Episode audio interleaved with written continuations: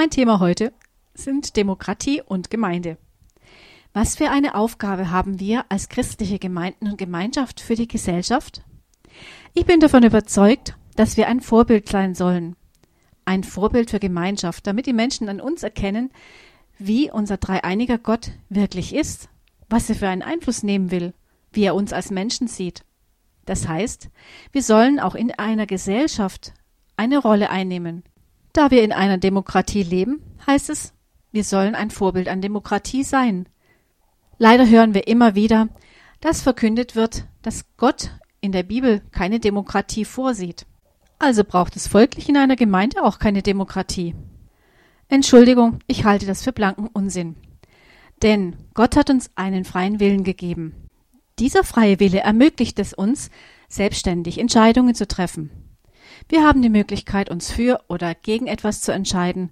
Wir haben die Möglichkeit, uns sogar gegen Gott zu entscheiden. Nicht immer handeln wir nach seinem Willen, doch er lässt uns niemals fallen.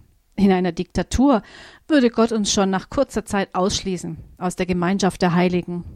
Wir haben Gemeinden erlebt, in denen diese gelebte Diktatur so viel Verletzungen hervorgerufen hat, dass Menschen sich nichts mehr zugetraut haben, dass Menschen regelrecht ihr Selbstbewusstsein genommen wurde. Ist das wirklich der Wille Gottes?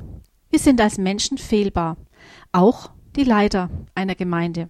Pastoren, Pfarrer, geistliche Leiter, alle Verantwortlichen unterliegen den gleichen menschlichen Irrtümern.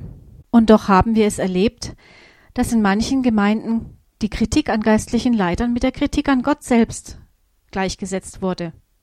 Und das bringt Verletzungen, das bringt Leid. Und es bringt die Gemeinde in eine Richtung, die unter Umständen nicht die Richtung Gottes ist. Bis gleich nach der kleinen musikalischen Pause.